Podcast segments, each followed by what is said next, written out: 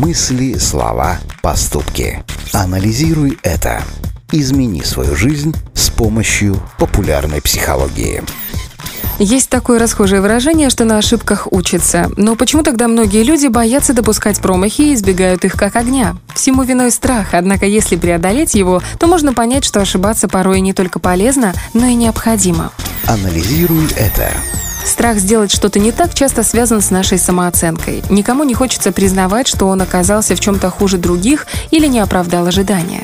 Да, игнорируя ошибки и избегая сложных ситуаций, вы оберегаете себя от негативных эмоций. Но поверьте, это гораздо хуже, чем пытаться вникнуть в суть дела и сделать правильные выводы. Вспомните, как поступают маленькие дети. Они сотню раз ошибаются, прежде чем у них получается сделать первые шаги. Ведь любая ошибка — это эксперимент и ценный опыт. И именно так к ним и стоит относиться. Анализируй это.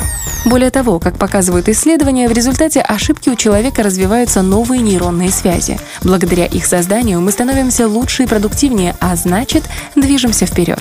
Подумайте, сколько было промахов на вашем пути к успеху, но ведь в итоге ничего катастрофического не произошло, и вы добились желаемого результата.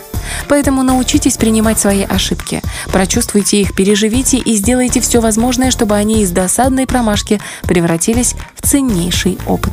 Анализируй это.